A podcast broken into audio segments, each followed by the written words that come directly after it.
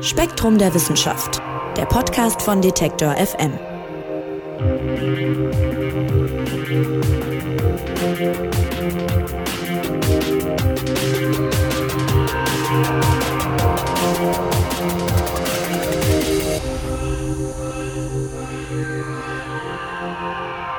Hallo und herzlich willkommen zu einer neuen Ausgabe des Spektrum Podcasts von Detektor FM. Mein Name ist Marc Zimmer und ich freue mich, dass ihr heute dabei seid, wenn wir über ein ja, sehr frühlingshaftes Thema sprechen wollen. Es geht heute ums Gärtnern. Millionen von Deutschen arbeiten Umfragen zufolge mehrmals wöchentlich im Garten und mein Gefühl ist, dass das durch die Corona-Pandemie sogar noch mal mehr geworden ist. Also zumindest in meinem Bekanntenkreis sind Natur und Garten für viele zu einem wichtigen Rückzugsort geworden, weil man ja auch sonst nicht so viel machen kann. Und kein Wunder, dass die Gartenarbeit gut ankommt. Sie wirkt sich nämlich positiv auf unsere Psyche aus, sagt die Wissenschaft. Und genau darüber wollen wir sprechen mit Spektrum-Redakteurin Daniela Mocker. Hallo Daniela. Hallo Marc. Daniela, ich habe gerade schon gesagt, Gärtnern erlebt gefühlt zumindest gerade noch mal so einen richtigen Boom. Geht dir das auch so? Hast du auch den Eindruck? Also Umfragen zeigen, dass Gärtnern schon immer sehr beliebt war. 2020 haben zum Beispiel mehr als 8 Millionen Menschen in Deutschland äh, wöchentlich mehrmals im Garten gearbeitet. Und ungefähr drei von vier Menschen haben auch Zimmerpflanzen zu Hause in ihrer Wohnung. Ähm, ob die Corona-Pandemie jetzt tatsächlich dazu geführt hat, dass mehr Menschen im Garten arbeiten, dazu gibt es meines Wissens nach bislang noch keine Zahlen. Ich könnte mir das aber genauso wie du gut vorstellen. Immerhin ist die Liste an Freizeitbeschäftigungen ja relativ begrenzt im Moment. Also die meisten Menschen gehen vielleicht abgesehen vom Einkaufen spazieren gehen oder nochmal vom Weg zur Arbeit ja kaum raus im Moment. Und da kann es gut sein, dass es viele jetzt in den Garten zieht, vor allem wenn das Wetter wieder schöner wird. Ja, also so geht's mir persönlich jetzt auch äh, gerade, wobei ich ähm, nur einen Balkon habe, muss ich sagen. Der ist auch recht klein, aber immerhin ein paar Blumen, ein paar Erdbeeren, ein paar Kräuter und meine neueste Errungenschaft, ein kleines Feigenbäumchen. Die geben mir zumindest so ein bisschen das Gefühl, da so einen Flecken Natur auf dem Balkon äh, zu haben. Wie ist denn das bei dir? Wie ist denn deine eigene Gartensituation? Hast du das Glück, einen schönen großen Garten zu haben? Ja, ich habe leider auch keinen eigenen Garten. Ähm, dafür habe ich aber einen sehr großen Balkon. Ähm, auf dem stehen auch zwei kleine Zitrusbäumchen, Himbeeren, Heidelbeeren, ein bisschen Lavendel und äh, sogar zwei Palmen. Ähm, ich habe aber auch sehr viele Zimmerpflanzen, also in der ganzen Wohnung bestimmt so 50 Stück. Also Gärtnern auf jeden Fall auch bei dir und bei mir irgendwie ein Thema, auch wenn es nur auf dem Balkon ist. Ihr habt jetzt bei spektrum.de äh, eine Themenwoche gemacht zum Gärtnern, also pünktlich zum Frühlingsanfang. Und da gibt's äh, ganz viele verschiedene Beiträge mit nützlichen Tipps aus der Wissenschaft, eben zum Düngen, zum insektenfreundlichen Garten, zum Traum vom Selbstversorgertum und so weiter. Und äh, wir wollen uns heute aber mal, habe ich gerade schon angekündigt, auf einen Aspekt konzentrieren, den ich besonders interessant finde und du wahrscheinlich auch, die psychologischen Effekte, die das Gärtnern auf uns hat. Jetzt kennt das ja sicherlich jeder, wenn man da so vor sich hin gärtnert, das Wetter ist vielleicht noch gut und so weiter, dann tut das gut. Mir jedenfalls und ich vermute, du kennst es auch. Inwiefern ist aber dieses Gefühl denn wissenschaftlich belegt, also dieser positive Effekt? Ja, dieses Gefühl ist tatsächlich relativ gut wissenschaftlich belegt. Also Studien zeigen ziemlich einhellig, dass unser Körper und auch unsere Psyche davon profitieren können, wenn wir von Pflanzen umgeben sind. Ähm, ob die Pflanzen in der Wohnung, auf dem Balkon oder im Garten stehen, spielt dabei erstmal gar keine Rolle. Ähm, und selbst ein Besuch im Wald oder auf einem anderen Naturschauplatz ähm, hat schon positive Auswirkungen auf uns. Vergangenes Jahr haben italienische Wissenschaftlerinnen und Wissenschaftler zum Beispiel mehr als 4000 Menschen aus 46 Ländern befragt, wie es während des ersten Lockdowns im Frühjahr und Sommer 2020 so bei ihnen gewesen ist. Und dabei haben sie festgestellt, dass Menschen, die viele Pflanzen in ihrer Wohnung hatten, diese Zeit auch als weniger belastend erlebt haben. Und ähm, außerdem gaben viele Befragte an, sich während des Lockdowns auch mehr Pflanzen in ihren eigenen vier Wänden gewünscht zu haben.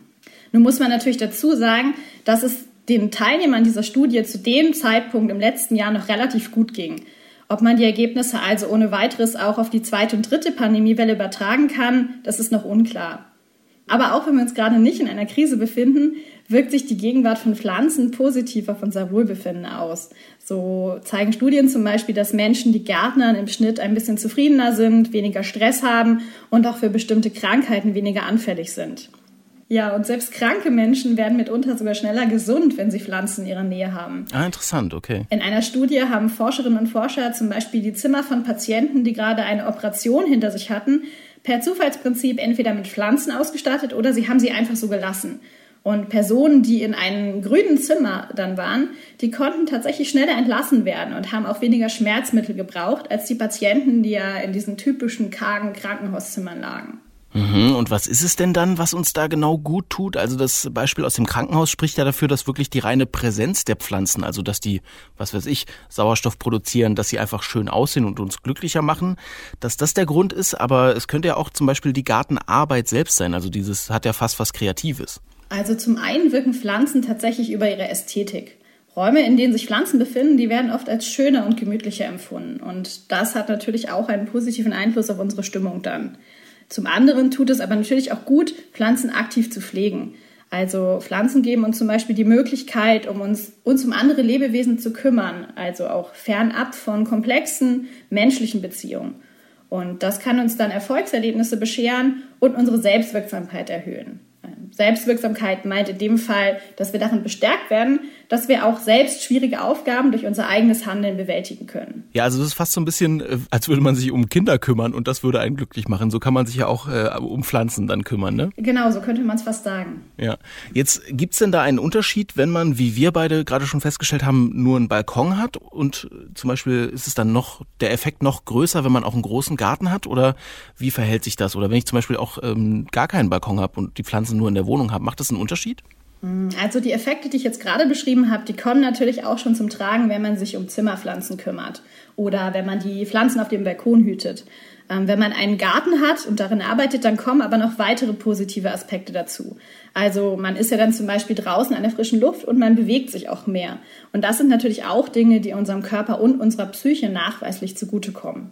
Ja, wenn man sich jetzt alles äh, anhört, was du gerade gesagt hast, also diese ganzen positiven Effekte, dann äh, wundert es wenig, dass Gärtnern inzwischen tatsächlich auch therapeutisch zum Einsatz kommt. Wie, wie funktioniert das denn? Ja, Studien zeigen inzwischen, dass Gärtnern eben nicht nur unser Wohlbefinden ganz allgemein verbessert, sondern dass es auch Symptome von Krankheiten wie einer Depression oder einer Angststörung lindern kann. Hm, schon Anfang des 19. Jahrhunderts ist Ärzten aufgefallen, dass Menschen, die in einer Psychiatrie untergebracht waren und die sich ihren Klinikaufenthalt dann mit Gartenarbeit verdienen mussten, viel schneller wieder gesund wurden als andere Patienten, die vielleicht einfach gut betucht waren und deshalb kein Geld brauchten für ihren Klinikaufenthalt. Hm, und Therapeuten haben dann nach und nach angefangen, das Gärtnern auch in ihre Behandlungskonzepte mit einzubeziehen. Einen einheitlichen Namen gibt es dafür bislang nicht und auch die Inhalte dieser Therapien können relativ stark variieren. Im Englischen spricht man oft von Nature-Based Therapy, also von einer naturbasierten Therapie. Am besten sind solche Konzepte inzwischen bei Patienten mit Belastungsstörungen untersucht, also bei Menschen, die aufgrund von starkem Stress oder vielleicht einem traumatischen Erlebnis krank geworden sind. Dänische Forscherinnen und Forscher haben 2018 zeigen können, dass eine solche naturbasierte Therapie hier ähnlich wirksam ist wie eine kognitive Verhaltenstherapie. Die kognitive Verhaltenstherapie ist die Therapie, die normalerweise bei solchen Krankheitsbildern vielfach zum Einsatz kommt. Und äh, die naturbasierte Therapie bestand in dieser Studie ähm, aus Einzelgesprächen mit einem Therapeuten, aus Achtsamkeitsübungen und eben aus Gärtnern in der Gruppe unter Anleitung eines fachlich kundigen Gärtners. Und diese Menschen waren besonders belastet, hast du gesagt. Das heißt im, Sinn, im Grunde sowas wie ein Burnout vielleicht, oder? Ja, das Feld der Belastungsstörung ist relativ weit. Also sowas wie ein Burnout kommt zum Teil hin, aber eben auch die ganz klassische posttraumatische Belastungsstörung fällt darunter. Mhm. Es gibt auch Studien, die zum Beispiel gezeigt haben, dass auch Veteranen, also Kriegsveteranen, die äh, durch Kriegserlebnisse traumatisiert sind, dass auch die von einer solchen Gartentherapie profitieren können. Ja, interessant. Das passiert aber, habe ich jetzt durch die Lektüre auf spektrum.de erfahren, bislang eigentlich vor allem im Ausland. Ne? In Deutschland ist diese Gartentherapie oder Gartenarbeitstherapie äh, noch nicht so richtig anerkannt. Ja, das stimmt. In Deutschland gibt es bislang nur vier anerkannte Psychotherapieverfahren, die auch von den Krankenkassen bezahlt werden. Das sind die analytische Psychotherapie, die tiefenpsychologisch fundierte Therapie, die Verhaltenstherapie und die systemische Therapie. Ähm, es ist aber nicht ausgeschlossen, dass Therapeuten zum Beispiel auch hier einzelne gartentherapeutische Elemente im Rahmen solcher Therapiesitzungen benutzen. Und auch in Deutschland ist Gärtnern zum Beispiel Bestandteil im Programm von manchen Psychiatrien und Reha-Kliniken. Mm, aber gezielt verordnen und verschreiben lassen kann man sich eine Gartentherapie hier eben bislang nicht. Und ich denke, das wird auch noch sehr lange dauern, bis es der Fall sein wird. Hm, da hat dann Glück, wer einen eigenen Garten hat und sich da vielleicht ein bisschen sozusagen die Therapie selber holen kann. Ne? Aber jetzt sind wir ja bisher immer vom Idealfall ausgegangen. Also wir haben gesagt, das hat einen total positiven Effekt auf die eigene Psyche. Und dabei hatte ich jetzt immer auch das Bild im Kopf, das ist ein schöner Garten, Blütenpracht, Obst, Gemüse kann man ernten, die Sonne scheint und so weiter. Es kann aber ja auch ganz anders ausgehen. Und äh, auch davon kann ich ein Lied singen. Letztes Jahr ist mir zum Beispiel auf dem Balkon fast alles eingegangen. Es ist ja nicht jeder mit einem grünen Daumen gesegnet. Gibt es denn dann auch einen negativen psychologischen Effekt oder Effekt auf die Psyche, wenn es eben nicht klappt mit dem Gärtnern? Ja, also wenn Pflanzen immer sterben, dann kann sich das tatsächlich negativ auf unsere Psyche und auf unser Wohlbefinden auswirken. Ähm, zunächst einmal sind verdorrte Pflanzen ja nicht besonders hübsch anzusehen und äh, machen einen Ort dadurch unattraktiver. Und Studien zeigen auch, dass tote Pflanzen uns eher dazu verleiten, über unsere eigene Vergänglichkeit nachzudenken. Und das drückt die Stimmung dann eben auch. Ich glaube allerdings nicht, dass manche Menschen einfach mit einem grünen Daumen gesegnet sind und andere nicht. Ich glaube eher, dass Menschen, die gut mit Pflanzen umgehen können, sich in den meisten Fällen einfach mehr mit dem Thema befasst haben und dadurch haben sie dann quasi einen kleinen Wissensvorsprung. Ach, du meinst, es gibt gar nicht den grünen Daumen, sondern nur äh, genug Wissen sozusagen und dann kann jeder Gärtnern? Davon bin ich fest überzeugt. Ja, wahrscheinlich hast du recht. Ich kann jedem nur den Tipp geben, dass man sich vor dem Kauf einer Pflanze erstmal über deren Bedürfnis informiert. Also manche Pflanzen verkümmern zum Beispiel, wenn sie draußen in der prallen Sonne stehen. Ähm, andere brauchen aber das Südfenster und die Sonne. Und ähm, Manche Pflanzen kommen auch mit lichtarmen Standorten sehr gut zurecht. Und all das sollte man bei der Auswahl einer Pflanze und bei der Auswahl ihres Standorts auch beachten. Manche Pflanzen haben zudem ganz grundsätzlich schon höhere Ansprüche als andere. Für Menschen, die nicht viel Ahnung von Pflanzen haben und sich auch gar nicht so super viel damit auseinandersetzen wollen, ähm, sind zum Beispiel eine Glücksfeder oder ein Bogenhanf ganz gut geeignet. Ähm, beide Pflanzen kommen auch mit einem eher dunklen Standort zurecht und verzeihen es, wenn man mal vergisst, sie zu gießen. Und wer das Thema Pflanzen schon ganz für sich aufgegeben hat, der kann sich übrigens auch einfach ein schönes Bild von einer Naturszene in die Wohnung hängen. Oder er richtet sich ein entsprechendes Hintergrundbild am Computer oder auf dem Smartphone ein. Das rät zum Beispiel die Psychologin Claudia Menzel von der Universität Koblenz-Landau. Die hat nämlich in ihren Studien zeigen können, dass schon Fotos von Pflanzen oder von anderen Orten im Grünen ausreichen, um unsere Stimmung kurzfristig zu verbessern. Ach, das ist ja spannend. Okay, also ja, wir halten fest, das Gärtnern kann sich sehr positiv auf unser psychisches Wohlbefinden auswirken. So, und dann lass uns mal kurz nochmal das Thema wechseln. Ein anderes Thema aus eurem Gartenschwerpunkt auf spektrum.de. Es gibt ja noch eine andere Weise, wie Pflanzen wirken können, nämlich ganz einfach über ihre Inhaltsstoffe. Stichwort Kräuterkunde. Auch dazu tragt ihr eben auf spektrum.de wissenschaftliche Erkenntnisse zusammen ich habe jetzt mal so überlegt, das berühmteste Beispiel oder das vielleicht auch was, was die meisten Leute vielleicht auch noch nutzen an Kräutern heutzutage, ist so Baldrian. Ne? Das nimmt man, wenn man einschlafen will. Ist das wissenschaftlich auch erwiesen, dass das stimmt? Also es ist kein Humbug sozusagen, wenn ich da einen Baldrian-Tee trinke oder so. Äh, ja, das stimmt. Das ist wissenschaftlich erwiesen. Baldrian ist ein ziemlich beliebtes Heilkraut bei Angst, Unruhe oder auch bei Schlafstörungen. Wissenschaftlerinnen und Wissenschaftler gehen davon aus, dass die verschiedenen Inhaltsstoffe aus der Wurzel der Pflanze, also zum Beispiel die ätherischen Öle und die verschiedenen Pflanzenstoffe, in ihrem Zusammenspiel auf zwei Botenstoffe im Gehirn wirken. Und das sind nämlich Serotonin und GABA. Und Studien zeigen, dass Baldrian bei manchen Menschen mit Schlafstörungen sogar ähnlich gut wirken kann wie Benzodiazepine. Das sind häufig verschriebene Schlaf- und Beruhigungsmittel. Ja, spannend, weil das ist ja im Grunde nur ein rein pflanzlicher Wirkstoff, der dann aber fast genauso gut wirkt wie, ich sag mal, harte Medikamente. Also dieses Wissen über die Wirkung bestimmter Pflanzen, das hat sich der Mensch ja über Jahrtausende angeeignet. Ein Beispiel im heutigen Äthiopien, das schreibt ihr schön auf spektrum.de, haben sich Hirten irgendwann gefragt, warum denn ihre Ziegen eigentlich immer so lebhaft werden und nachts kaum schlafen können, wenn sie bestimmte rote Beeren gefressen haben. Äh, heute wissen wir, das war Kaffee. Und ähnlich verhält sich ja mit vielen anderen Kräutern, wo man so nach und nach dann mitbekommen hat, wie das wirkt. Zum Beispiel auch Johanniskraut. Das äh, wirkt gegen Stimmungstiefs und ist Studien zufolge teilweise wirklich genauso wirksam gegen Depressionen wie harte Medikamente. Johanniskraut wirkt tatsächlich ähnlich auf das Gehirn wie viele synthetische Antidepressiva. Nämlich indem es die Wiederaufnahme von bestimmten Botenstoffen in die Nervenzellen hemmt.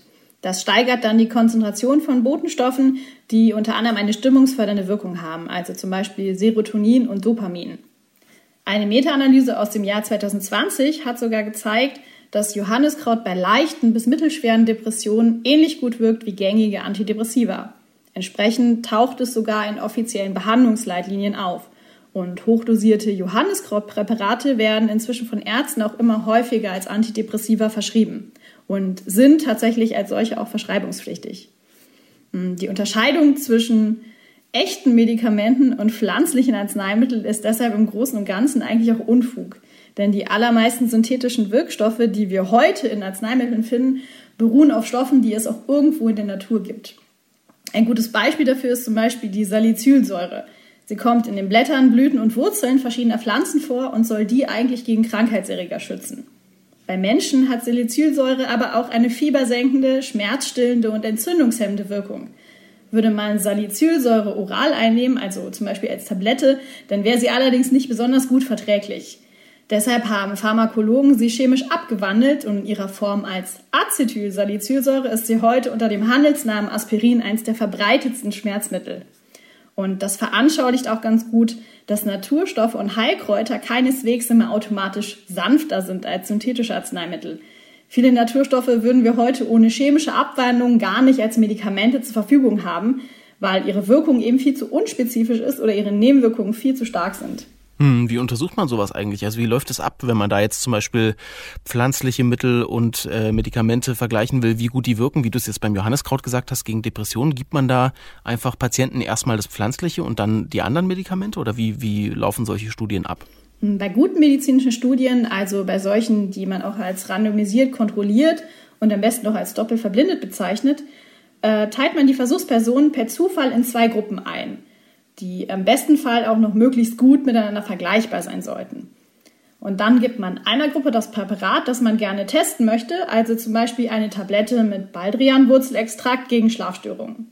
Und die Teilnehmer einer anderen Gruppe bekommen dann eine Placebo-Pille, die keinen Wirkstoff enthält, aber genauso aussieht wie die Baldrian-Pille. Und im besten Fall wissen dann weder die Patienten noch die Ärzte und Forscher, die an der Studie beteiligt sind, ob ein Teilnehmer in der Versuchs- oder in der Kontrollgruppe ist. Und nach einem festgelegten Zeitraum, also zum Beispiel nach drei Monaten, schaut man dann einfach, ob und wenn ja, wie stark sich die Beschwerden der Teilnehmer gebessert haben. Und wenn die Teilnehmer, die die Pille mit dem Baldrianwurzelextrakt bekommen haben, dann hinterher besser schlafen als die Teilnehmer der Placebo-Gruppe, dann kann man davon ausgehen, dass eine Wirkung bei dem Präparat vorliegt. Hm, es gibt natürlich noch ein paar andere Dinge, die man bei der Durchführung solcher Studien beachten muss, aber das ist so vereinfacht gesagt der Ablauf. Mm, okay. Ähm, kleine Ergänzung noch. Man kann ein zu untersuchendes Präparat aber auf diesem Weg zum Beispiel auch mit einem anderen Medikament vergleichen, das schon für die Behandlung dieser Erkrankung zugelassen ist. Also bei Schlafstörungen könnte man zum Beispiel auch einer Gruppe Baldrianwurzelextrakt geben und einer anderen Gruppe dann ein handelsübliches Schlaf- und Beruhigungsmittel. Und dann kann man eben sehen, wie stark die Wirkung dieses Mittels auch im Vergleich zu anderen Medikamenten ist. Und ähm, das ist ganz spannend, weil in der Medikamentenentwicklung geht es ja meistens darum, dass man nicht nur irgendeinen Wirkstoff finden will, der genau das kann, was andere Wirkstoffe auch schon können, sondern man will ja im Idealfall ein besseres Medikament finden. Oder zumindest eins, das weniger Nebenwirkungen hat. Und solche Sachen kann man eben auch auf diesem Weg ermitteln. Gut, wir halten also fest, das Gärtnern wirkt sich positiv auf unsere Psyche aus und das tun auch bestimmte Kräuter und Pflanzen bzw. ihre Inhaltsstoffe, teilweise sogar pflanzliche Mittel genauso gut wie in Anführungszeichen richtige Medikamente. Dass diese Unterscheidung nicht ganz trifft, hast du ja gerade schön erklärt. Und jetzt zum Abschluss sollte man aber dann vielleicht nochmal bedenken, Kräuter wirken, das hast du schon angeschnitten, keinesfalls immer sanft. Also nur weil es jetzt Johanniskraut oder Baldrian ist und nicht aus der Apotheke kommt, vielleicht äh, sollte man sich das auf keinen Fall selbst verabreichen. Da warnen Forscherinnen und Forscher. Ja, das stimmt. Und das auch zu Recht. Also wenn man gesundheitliche Probleme hat, dann ist es immer ratsam, zuerst mal einen Arzt aufzusuchen. Wie schon erwähnt, sind eben Heilkräuter Naturstoffe, die eine pharmakologische Wirkung haben, nicht per se sanft oder schonend. Und ähm, deshalb können natürlich auch Kräuter Nebenwirkungen haben. Baldrian kann zum Beispiel Übelkeit und Bauchschmerzen verursachen und auch die Fahrtüchtigkeit beeinflussen.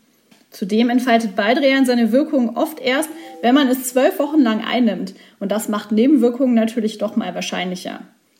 Bei manchen Kräutern kann es auch zu Wechselwirkungen mit anderen Medikamenten kommen. Also bei Johanniskraut zum Beispiel mit der Antibabypille oder mit anderen Antidepressiva.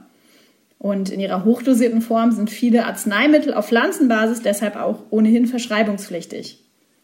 Und zu guter Letzt muss man natürlich bedenken, dass die Präparate auch nicht für jeden geeignet sind. Wer zum Beispiel unter schweren Schlafstörungen oder einer schweren Depression leidet, der wird mit Baldrian oder Johanniskraut alleine einfach irgendwann nicht mehr weiterkommen. Und deshalb ist es immer unbedingt ratsam, dass man einen Arzt hinzuzieht. Ja, wer einen Garten hat, der hat's gut. Das haben wir jetzt in diesem Gespräch, glaube ich, festgestellt. Gartenarbeit wirkt sich positiv auf unsere Psyche aus. Das ist wissenschaftlich belegt. Und Daniela Mocker hat's uns erklärt. Daniela, vielen Dank für die Infos. Gern geschehen. Ja, alles zum Thema Gärtnern gibt's auch auf spektrum.de, wie erwähnt. Gerne nochmal nachlesen für auch möglicherweise Inspiration fürs eigene Gartenreich. Und ich sag an der Stelle Tschüss. Ich muss meine Erdbeeren gießen gehen. Mein Name ist Marc Zimmer. Auf Wiederhören und bis nächste Woche. Spektrum der Wissenschaft, der Podcast von Detektor FM.